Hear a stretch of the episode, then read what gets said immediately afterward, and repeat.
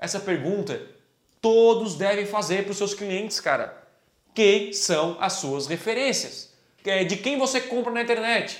Onde você pesquisa? Que canais de YouTube você assiste?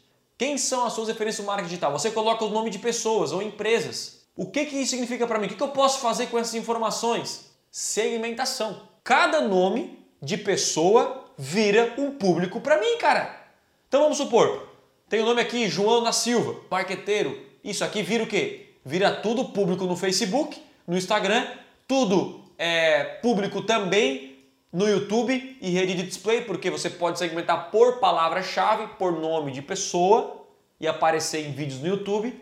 Ou seja, eu sei que vou vender. Por quê? Porque os meus clientes acompanham esses caras. É basicamente os mesmos clientes. Quem perde dinheiro na internet é porque basicamente segmenta errado. Não tem um, público detalhado. Você tem que conhecer o seu cliente como você conhece sua esposa, como você conhece seu marido.